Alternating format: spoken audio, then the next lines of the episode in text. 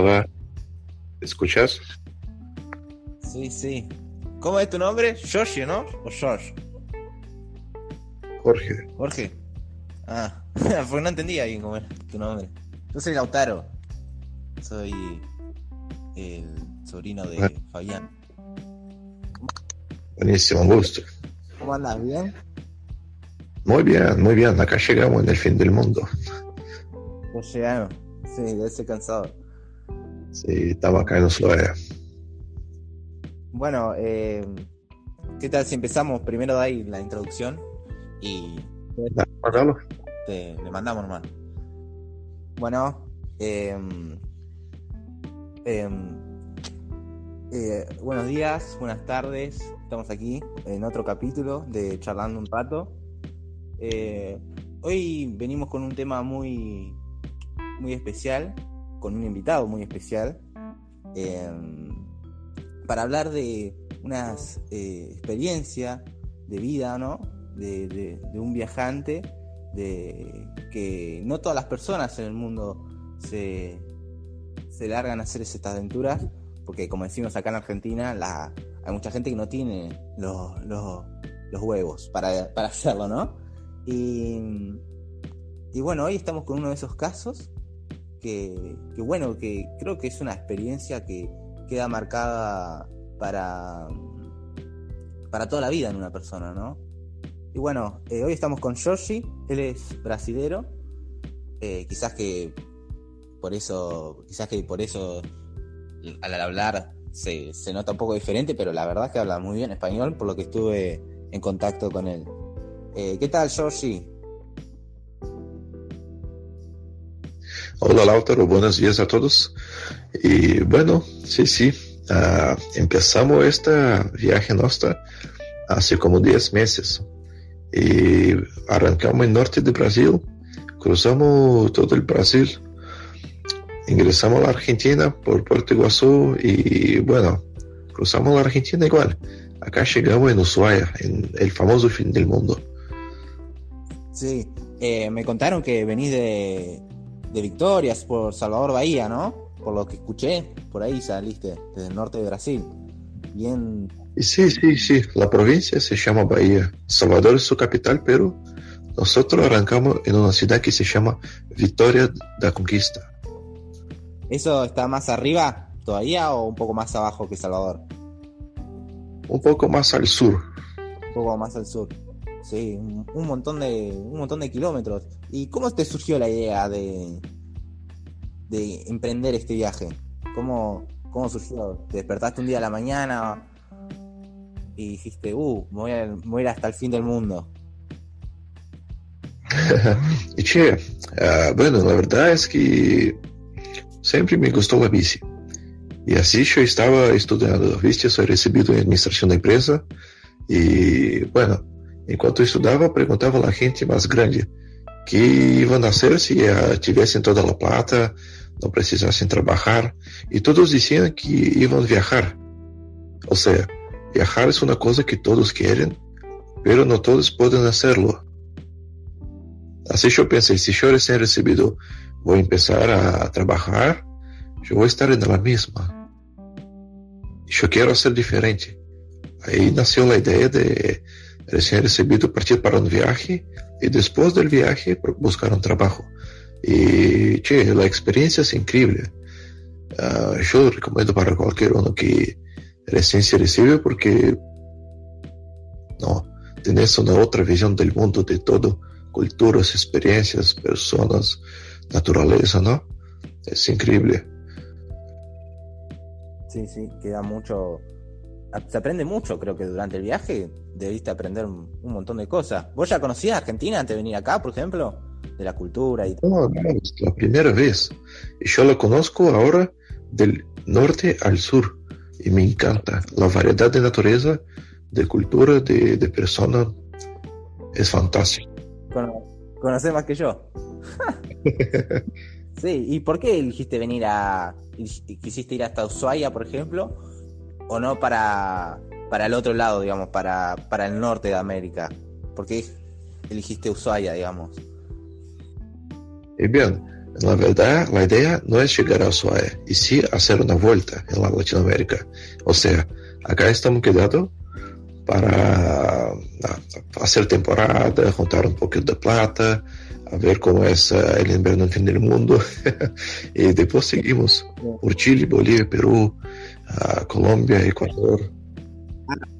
O sea que a la vuelta eh, eh, volvés por otra ruta, digamos. No volvés por el, por el mismo lado, digamos. Volvés por... Sí, sí, vamos a volver por el lado de la, de la costanera del Pacífico, sí. La... Así que a la vuelta volvés por Chile, digamos. Gran parte lo vas a hacer por Chile. Estás... Sí, sí. Pero ahora estás parando en Ushuaia, me, me contabas, creo. Sí, ahora estoy en Ushuaia. Creo que voy a pasar acá unos 3, 4 meses seguro. Unos 3, 4 meses. ¿Y te gusta Ushuaia? ¿O mucho frío para un brasilero? Ah, bien, me gusta, pero todavía yo no recorrí todo lo que debería, porque hay mucha naturaleza acá. Lo que me encanta hasta ahora es que la ciudad es chica, no es tan grande, y, pero tiene una estructura muy buena. O sea, no te vas a aburrir uh, estando en el mismo local, digamos. Sí, sí. Y me contaron que tenías un compañero de viaje también durante tu, recorrido, tu trayectoria.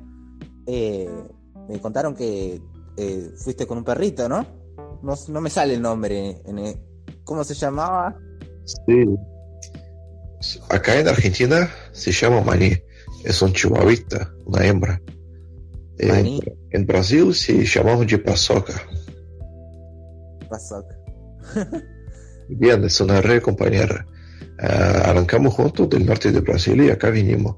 O sea, es una perra chica, pero muy valiente, que está 11 meses enfrentando todo tipo de ruta, de clima y, o sea, que vea.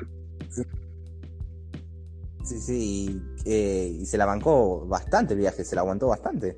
O sea, sobrevivió contra viento y marea, digamos. El perrito se recorrió toda Argentina. Y sí, a ella le encanta. A veces, uh, bueno, estamos en una bajada, jogar con fuerza el manubrio preocupado para que no pase nada, y ella pone las patitas arriba del cesto que yo adapté adelante, pone la carita, la lengua afuera y queda como disfrutando del momento. No, louca, brigate. Cuidate, por favor. Quase se cale. Sí. Y, y no te, al principio, cuando emprendiste el viaje, ¿no? No, no tuviste como miedo, digamos, por, en cierta parte de, de, estar en un país que no conoces y andar por esas rutas, digamos. Quizá que hay un momento que eh, anduviste por un desierto y no había nada. En esos momentos, ¿cómo te los tomabas, digamos?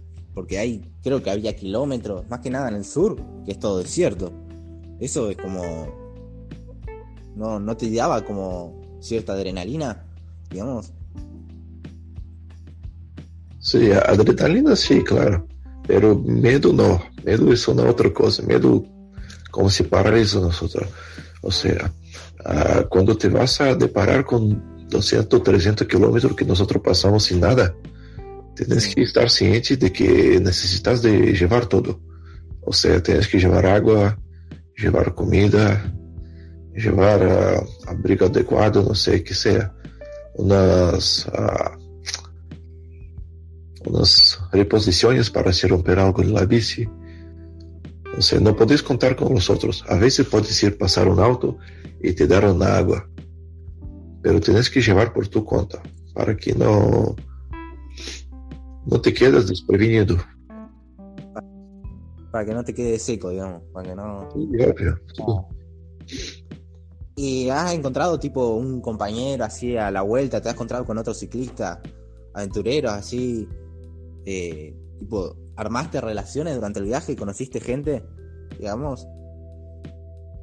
Pero, sí, sí, por suerte encontramos bastante ciclistas y hicimos algunos tramos juntos y fue fantástico. Fue increíble compartir del viaje con otra persona que tenía la misma visión.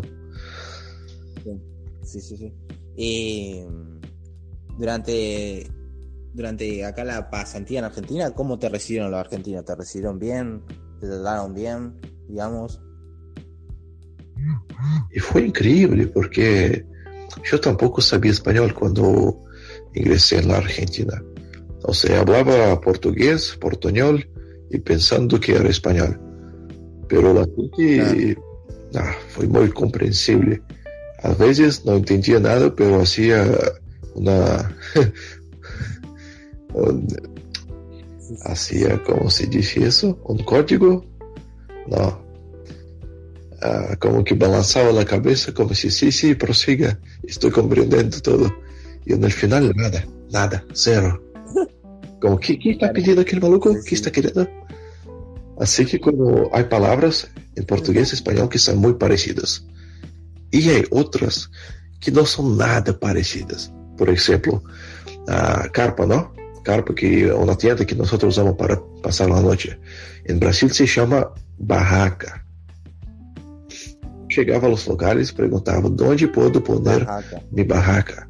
E ellos, ah, barraca, ah, barraca, ah, não lo compreendo. E depois, ah, é uma outra palavra, tienda ou carpa, ou seja, entrava no mercadito e nós comemos muito fideo em la viagem os viajeros. Eu entrava aí e não pedia fidel. Eu entrava e pedia fidel em português, que é macarrão. Dá-me um macarrão, por favor. Ah, macarrão. e assim fomos aprendendo espanhol até que chegamos ao ponto de hoje. Viajando alguns meses acá na Argentina e praticando todos os dias. Sí, sí, se nota que ya, digamos que te, se nota que ya sabes bastante español, tipo, digamos que te acostumbraste a la lengua. Eso se no, a la hora de hablar se nota bastante. No, te acostumbraste. Em, y bueno, eh, ¿cómo se dice? Mi siguiente pregunta sería, ¿cómo, cuál fue tu, tu lugar que más te, te gustó de tu recorrido así en Argentina? ¿Cuál fue el, ¿Cuál fue el lugar que dijiste, wow, acá es... Nunca había visto algo como esto, digamos, un lugar. De todo lo que recorriste, ¿cuál, cuál fue, digamos? Y bien, seguramente es el Chaltén, la capital del trekking argentino. Y bueno, es un pueblo, no es una ciudad, tiene como dos mil y pocos habitantes, pero lo que hay de naturaleza cerca es increíble. Uh, quedo como dentro de un parque y el pueblo está... Por vuelta del pueblo hay un montón de montañas, un montón de senderos, hay ríos, hay lago. Y nosotros llegamos ahí en el Chaltén uh, con la idea de pasar dos días. Pregúntame cuánto nos quedamos. Pasamos un mes y medio allá. Un mes y medio. Un mes y medio, así que recorrimos todo lo que pudimos. Un montón, hicimos un montón de senderos y todavía nos falta mucho. Y sí, yo que yo cuando había ido, no llegué a ir al Chaltén, pero fui a Glaciar y cuando fui a Glaciar había como muchas excursiones para ir al Chaltén, me acuerdo. Ahí se hace mucho trekking. Creo que está el Monte Fitzroy, ahí es donde está Monte Fitzroy. Sí, sí, eh, ¿Vos pasaste por el, el, glaciar también cuando fuiste para allá, para Ushuaia? Sí, sí, claro. Nosotros hicimos un trekking que se llama Vuelta al Cierro Huemul. Así que es un trekking de cuatro días, son 60 y pocos kilómetros. Y bueno, allá nosotros caminamos, caminamos por los campos de hielo. y por el glaciar igual. Lo más interesante es que nosotros hicimos como hicimos un desvío de la ruta del sendero y fuimos para arriba del glaciar. Yo y más un loco que encontré en el camino. Y bueno, empezamos a caminar para adentro, para adentro, para adentro y nos deparamos con una cascata. Una cascata y se empieza en el hielo. Impresionante, eso es una hora. de- Había como una cueva, una cueva muy, muy grande. Después te lo paso la foto si querés, una cueva muy grande y del agua que se cae de- del hielo y va para la cueva. Y los colores del hielo son impresionantes. Son los verdes y los azules que yo nunca vi en mi vida. Sí, en Brasil, por lo que escuché, no hay mucha así, digamos, cordillera, Patagonia. Patagonia es como más.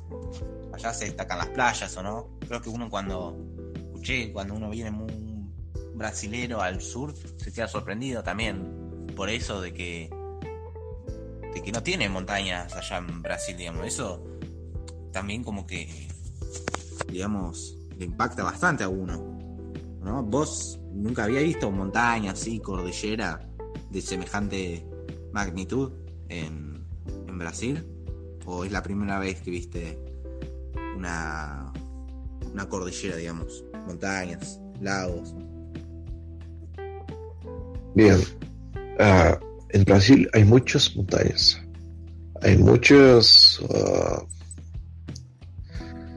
regiones con montañas muy grandes para escalar, para, con cascadas enormes. Una de las mejores cascadas del mundo queda en Brasil, en su norte. Así que montaña hay un montón. Lo que no hay es cordillera con nieve. O sea, lo, Claro, eso es a lo que me refería. nieve. Sí, montaña debe haber. a la Argentina, va a haber una montaña grande que allá hay igual, pero con nieve arriba. Y esto es un otro paisaje.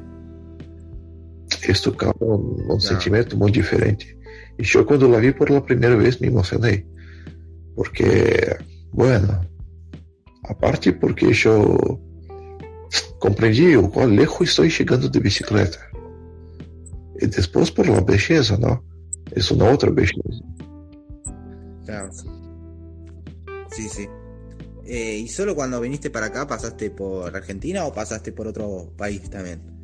¿O has pasado por No. Paraguay o no? ¿O Uruguay? No. Ah, yo entré en Argentina por Puerto Iguazú, ¿Por Puerto Iguazú? en Misiones. Ah, ahí en la tres frontera, en la triple frontera, ¿no? Donde están las cataratas. sí, derecho de Brasil. Sí, sí. Me, me acuerdo, yo anduve por allá. Eh, ¿Y te gusta la cultura acá de Argentina? ¿Te, te sentís cómodo acá con la... ¿Te gustan Sí, la- las relaciones que con los argentinos? ¿Te gusta, digamos? La cultura. sí, me identifico mucho, aparte con el mate. El mate es una maravilla, la ochava maravilla del mundo.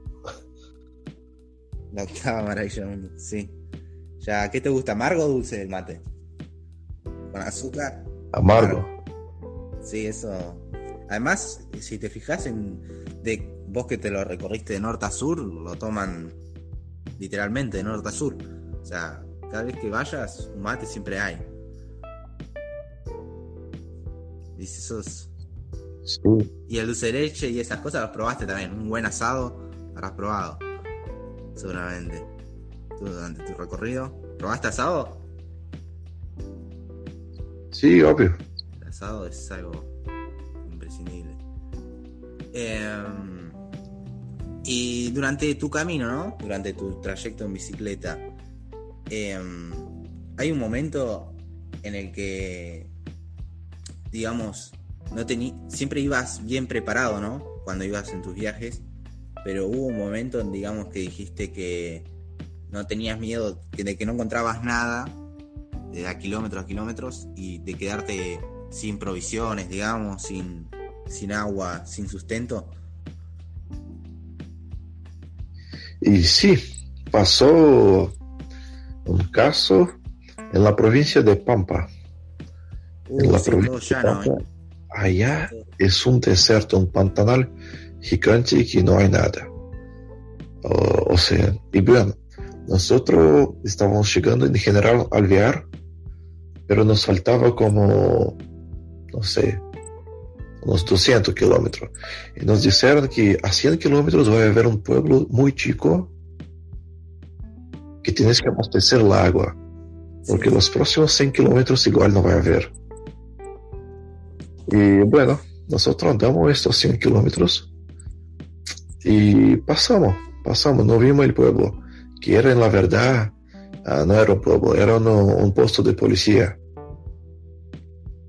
Había una policía pues, parada y nosotros pasamos y no percebemos. Había como dos calles, una calle de un lado, otra calle de otro, y esto era el pueblo. Así que pasó des despercibido. Y seguimos pedalando, andamos 10 kilómetros, después 110, 120, 130, y yo, mira, hay algo raro acá. ¿Dónde está? Cuando fui a ver el mapa, porque en La Pampa se anda muy rápido, ¿viste? Porque no hay no hay subidas, no hay, no hay bajadas, es todo derecho, no hay viento. Y así que andas en bici, si estás acostumbrado a andar bien, y no te percibes la distancia. Puedes andar 200 kilómetros en un día tranquilo. Nosotros pasamos 30 kilómetros del puesto, yo fui a ver el mapa y mira, falta un montón todavía hasta generar. Igual tengo un video de, en YouTube, tengo en YouTube con videos de la viaje.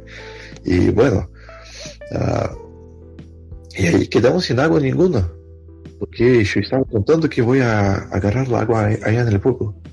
Y como, no sé, una botellita chica que sobró, unos 500 ml, mililitros. Y bueno, empezamos a pedalar. Y si anocheció, quedó oscuro. Y nosotros tampoco teníamos uh, dónde abrigarnos. O sea, podemos poner la carpa, pero Havia uma ruta com cerca de dois lados e sem auto nenhum, sem nada, nem sequer para prestar uma água a nosotros. E, bueno, quedamos aí. Se uh, cozinhamos um rato, usamos a água não para tomar, sim para cozinhar. assim passamos a noite. Manhã de manhã. Por la mañana despertamos temprano e seguimos.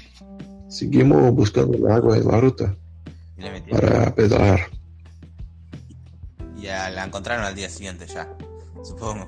Al día siguiente ya. La han encontrado. Llegaron al pueblo que querían llegar. A ese... Sí, sí, llegamos. Llegamos, pero de las provisiones lo que pasó de, de grave, digamos, fue eso. Quedar sin agua en una ruta desierta a 100 kilómetros de otra ciudad. Sí, sí. Esas cosas. Eh, se, esas cosas te quedó marcada, ¿no? Digamos, de. de ¿Cómo decirlo? De esa experiencia, como que no te la olvidas nunca. Digamos, ¿no? Esa experiencia ya te queda sí. Me contaron que tenés un canal de YouTube también. ¿O no? ¿Puede ser? Sí, YouTube e Instagram, todo de la viaje. A quien quiera seguir, que nos siga. Se llama Via Viajante, con B curta. Via Viajante. ¿En YouTube qué subís? Eh, ¿Videos de, de, de, tu recorrido? De... Sí, nosotros tenemos como casi 100 videos de la viaje ya. 90 y tanto. 90 y tanto. ¡Wow! Un montón. Un montón, sí. Uno por día más o menos casi. ¿no? Eh, más o menos, sí. Sí, sí. Y, así que Vía Viajante se llama, ya saben, si lo quieren seguir en Instagram. Eh, en Vía Viajante también se encuentra así, ¿no? En Instagram y en... Sí, perfecto, es el mismo nombre. Bueno, mi siguiente pregunta eh, sería de cómo, qué mensaje le daría a, las personas que quieren eh, salir así eh, a cletear por el mundo, digamos, a bicicletear, ¿qué le dirías vos, digamos, a esos que quieren hacer algo parecido a lo tuyo? Y que tengan la coraje y se vayan, porque lo más importante es empezar. Cuando te empiezas, te vas a ver cómo funcionan las cosas y ahí se va adaptando, se va creciendo se va percebendo lo que necesitas y lo que. Uh, y que no tengas miedo de, ah, voy a pasar frío, voy a pasar hambre, y la gente va a maltratar a mí. Y bueno, esto no pasa. O sea, si vos tenés una, digamos, buena energía y las personas perciben que no quieres aprovechar de ellas y sí disfrutar del local, van a, de último, van a te ayudar. Van a te dar un abrigo, una casa, un, una comida, que sea. Van te, van te ayudar. No va a pasar necesidad ninguna. Así que si tenés ganas de salir a conocer el mundo, eh, tienes alguna inseguridad por la plata, o por, no sé, no estás trabajando, no tienes cómo trabajar en el viaje, bueno, que salga en la ruta, tenía una reserva mínima, ¿no? Para pasar un mes, dos meses, y listo. En el camino seguro que vas a inventar algo y crear una manera de se mantener. Claro. Sí, sí, uno, uno cuando ya se, uno ya tiene que ir también mentalizado con, con lo que va a ser o no. Y imaginar un poco lo que se espera, pero cuando uno ya está ahí, eh, uno tiene, ganas, tiene que tener ganas de ir, pero uno ya, al fin y al cabo, uno encuentra la manera, digamos, de llevarlo, ¿o no? Es como eso. Sí, sí, eh, sí, quizás que algún día, quién sabe o no, yo salgo de acá y me voy hasta Salvador. Yo tengo mi familia allá también, Salvador. Eh, Fabián, Fabián me conectó con vos. Eh, me dijo que te conoce. Sí. Eh, pero quizás que un día, sí. ¿Y vos saliste con otra persona al principio o fuiste directamente solo? Porque mucha gente sale eh, con compañero, ¿no? Sí, y la mayoría no sale por cuenta de eso, o no sigue la viaje, porque el compañero desiste y como, mira, no puedo seguir solo porque salí con compañero y voy a volver a mi casa. Y nosotros siempre salimos solo, desde el principio. Cruzamos con los otros viajeros en el camino y así tramo. Pedalamos un poco y después cada uno sigue su camino. Porque para mí, para viajar como 10.000 kilómetros que nosotros cruzamos en 10 meses, o sea, es un, buen ritmo. Tienes que tener un compañero que se adapte a eso. Y a veces un compañero, no, yo me quiero quedar acá más tiempo y vos no querés oh, yo quiero desviar pasar en esta ciudad y vos no querés. Y así queda muy más complicado. O sea, tienes que tener un compañero que, no sé, está... Que sea realmente un compañero, que se anime a hacer todo lo que vos querés. Si no, no va a andar. Y esto no es fácil de conseguir. Sí, no, no es fácil de encontrar. No, no todas las personas son así. Eh, es, difícil, es difícil encontrar un compañero ideal. Pero bueno, uno, quien, uno no sabe. Eh, bueno, Georgie, muchas gracias por haber venido a charlar un rato conmigo. Eh, te agradezco que te tomes el tiempo de hablar conmigo. y eso, simplemente gracias. Y que tengas mucha suerte en tu trayecto. Y yo agradezco la oportunidad, gracias por invitarme. Uh, me gustó mucho la charla y la, la, posibilidad de compartir mi historia, mi, mi experiencia acá con ustedes. Así que te agradezco. Dale, dale. Nos estaremos viendo. Bueno, esto es todo por este episodio y nos vemos en el siguiente. Muchas gracias.